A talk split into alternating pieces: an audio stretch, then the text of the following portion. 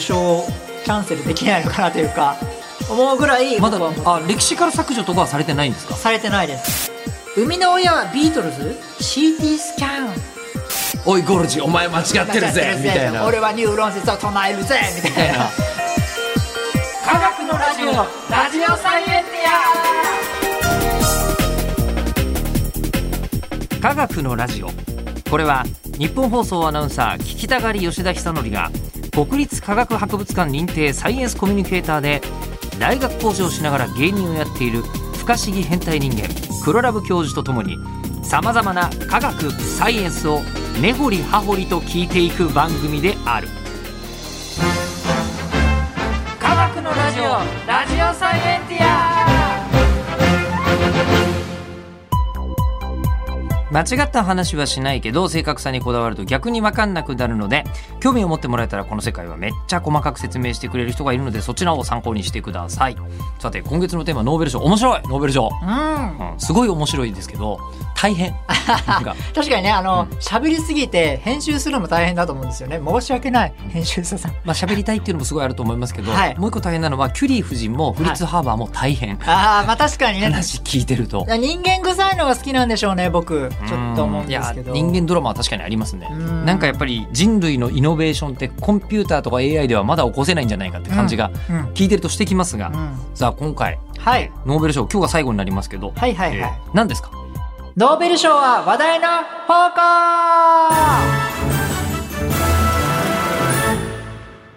つまりはあれですね一人に絞るんじゃなくてもうなんかいろんないろんな人たちのいざ話いざこざのノーベル賞 いざこざあるんですかノーベル賞ってそんなに、いざこざありますうんはいはいはいきょ今日はもうフェイバリット研究者さんとかじゃなくてあんまりどうどうなんだろうこのノーベル賞をもらったのはななんだろうって思うようなのがばっか入れました ばっかばっか入れましたじゃあちょいちょい教えてもらってもいいですかはいあの最悪の、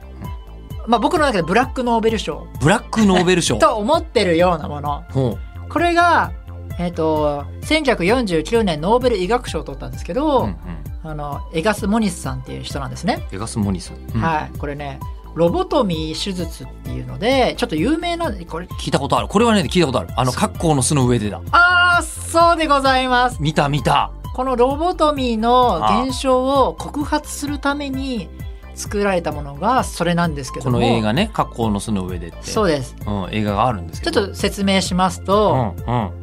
1935年にえっ、とまあチンパンジー2匹うんの研究があったわけですよこれはえっとモニスさんがしてたんですねあまた全然違う人ですねあもう先行研究があったんだ先行研究があってあ先行研究まあうん先行研究というちょっと似たような研究があって、まあ、そのチンパンジーがこう餌をこう取ろうとするときに、まあ、棒を使ってとあのこうなんとか努力させてうん餌を取らせるみたいな実験があって、うんその時に2匹のチンパンジーいたんですけど、ベッキーとルーシーさんうんなんですけどもルーシーが辛抱強くて餌を努力しようと棒を使ってこう取ろうとしてるんですね。うんで、ベッキーはどうもね、なんかね、短期でイライラしちゃうんですよ。それを見ながら、なかなか餌取れないから、キーあチンパンジーでも性格の違いがあるそう、うあるんですよ。で、そこに、まあちょっと残酷な話ですけども、あー記憶がどこに、脳のどこに記憶されてるかっていうのを研究する実験なんですけど、それは、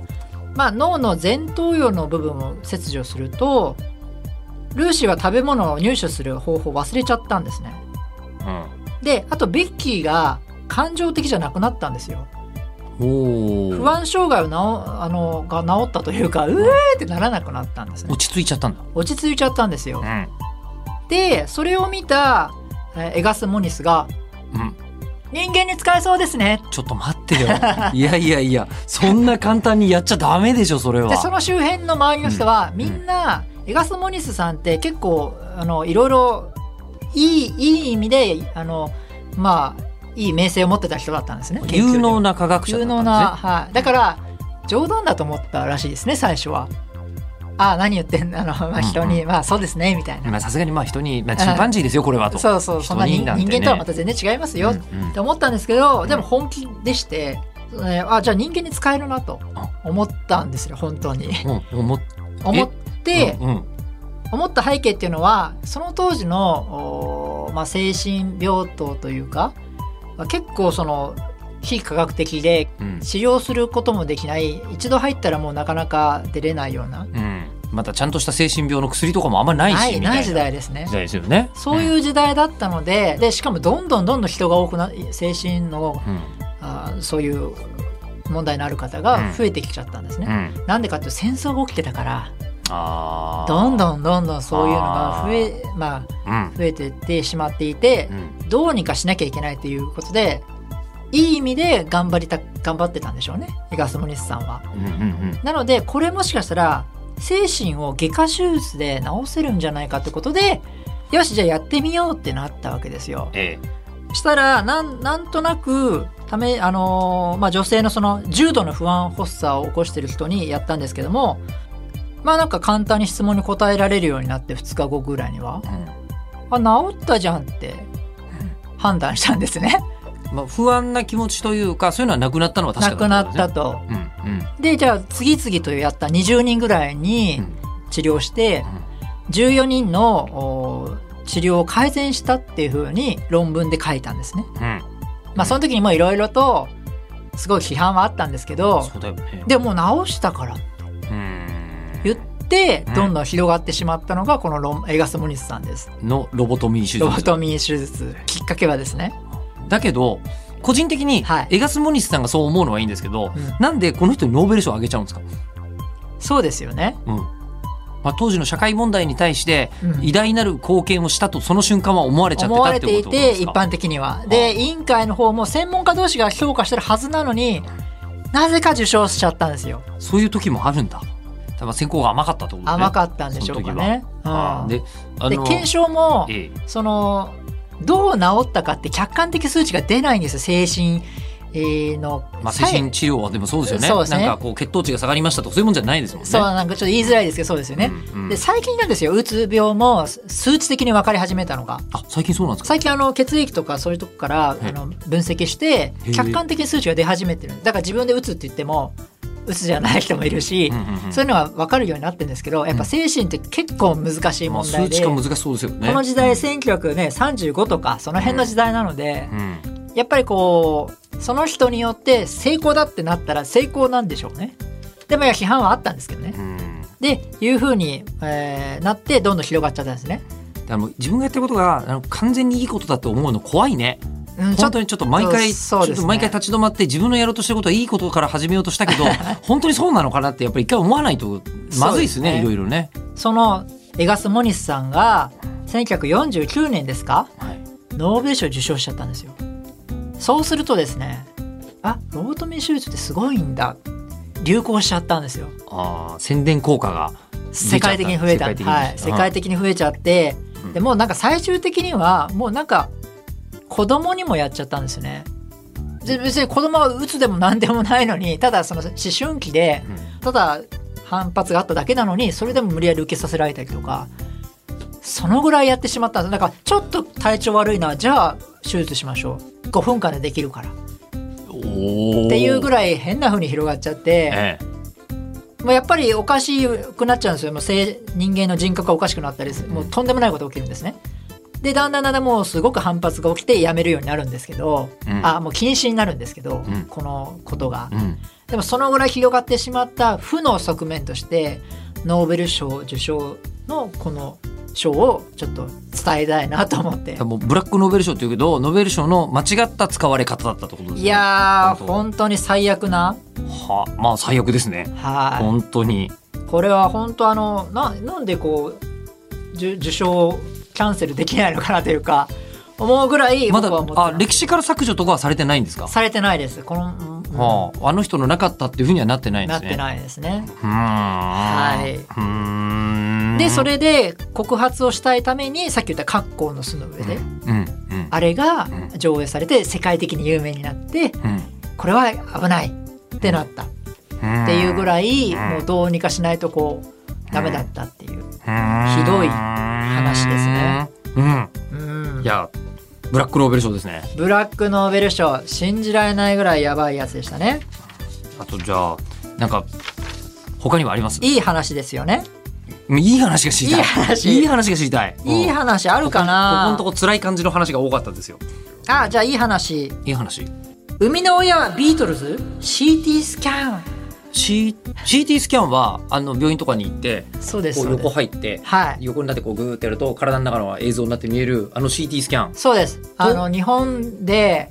日本だと結構あって CT スキャンはコンビニの数の5分の1ぐらいあるぐらいそえ相当多いんですそんなにそんなにあるんですか、はい CT スキャンって、はいへえそんな感じなんですけど1979年にノーベル医学うーあ生理医学賞を取ったんですねまあでも CT スキャンは役に立ってるのは分かりますよはいそれはまあいろいろと医学的に大切なんですよねそうですそうです。うんうんあのでこのこの研究者さんのおーまあ企業研究者さんなんですけど、これが EMI っていう会社の研究者さんだったんですよ。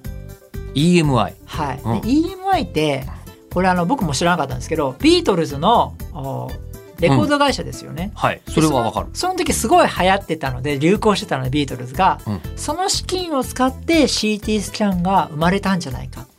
えっていうふうにすごい噂になってええまあ、今もずっとその話が続いてるんですよ。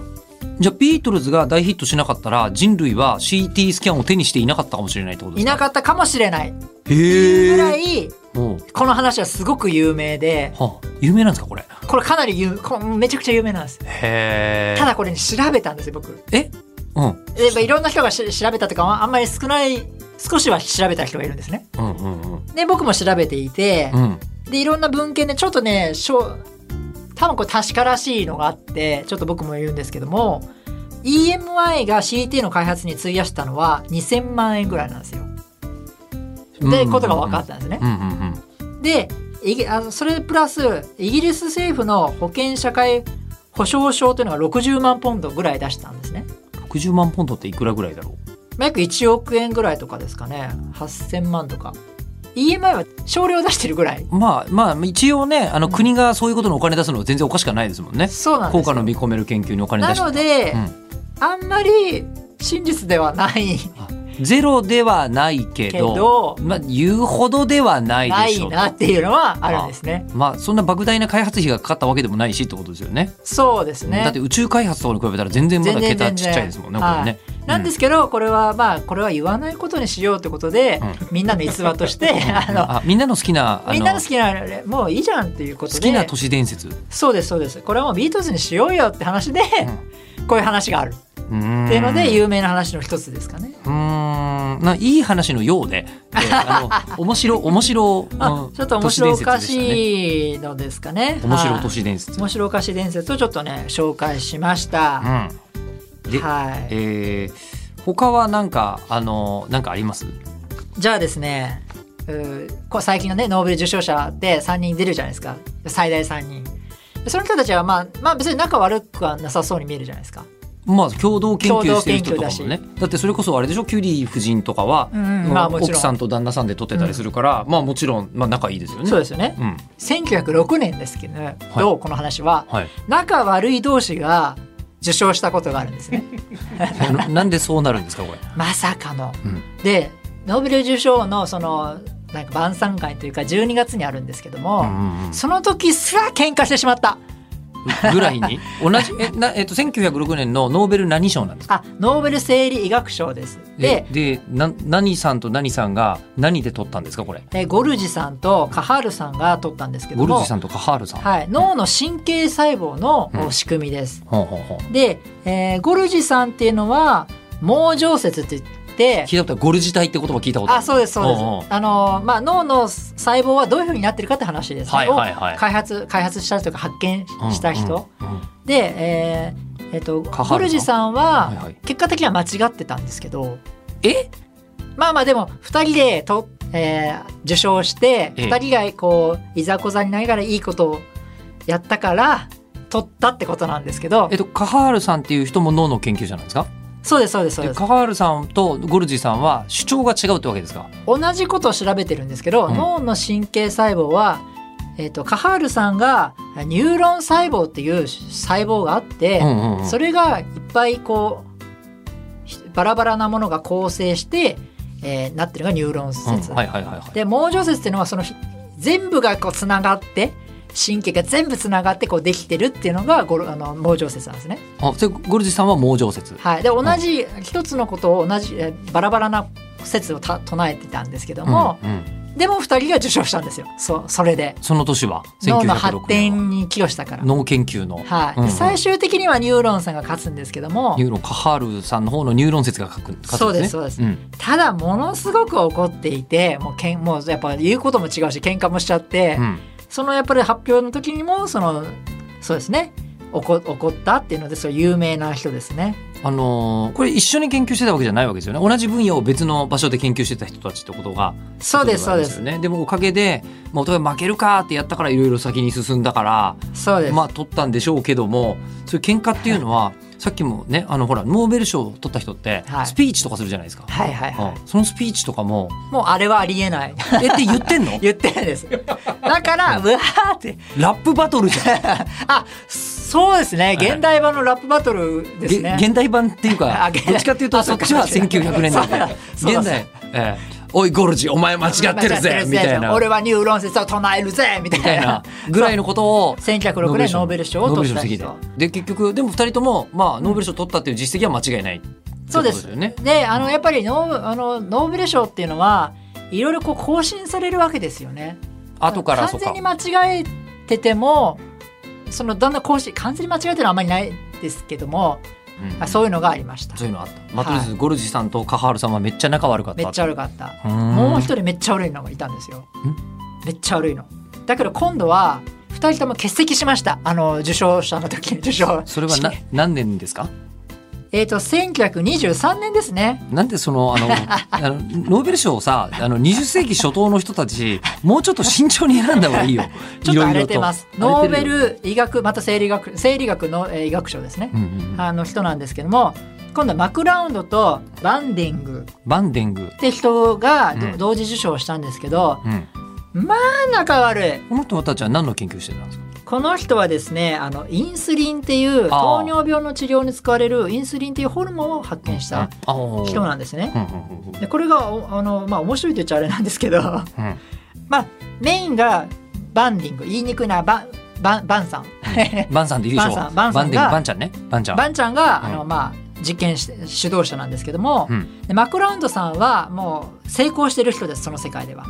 ほうほうほうほうほうで、まあ、田舎野郎の番ですしっていうふうに言ってるんですかこれマクラウンドさんはあのなんかまあそういうような言葉で傷つけてるんですけどもマクラウンドさん単にそれあの実績がどうとかじゃなくて口が悪い人じゃないですあのかやっぱり研究者さんってちょっとね あのいしなんかすごいちょっとあるかもしれないですねそういうテンション高いというかエクセントリックな人が多いんだプライドが高いのかなわかんないですけどうんあーまあ別にバンディングは別にそんな研究そんな見つけられないだろうとうんほうほでもバンディングは言うんですねあのごめん研究させてくださいとここの研究室の研究室かお貸しくださいと、うマクラウンドさんにはい、実験用の犬もかあの使いたいですとうんうんうんあのあなたが休んでる時で夏休みの時だけでいいですうんうんうんやりたいんです研究やらせてください、うんうん3回も2回あ3回頼んだんですけどようやく3度目に「じゃあいいよ」と「お前やれよ好きにうん俺夏休みでちょっと旅行行ってくるから」ってうんうん言って旅行してる間に、まあ、学生も使っていいからとうんって言って、えーバンディングはものすごい研究したんですね。あそこの研究の成果めっちゃ出たんですか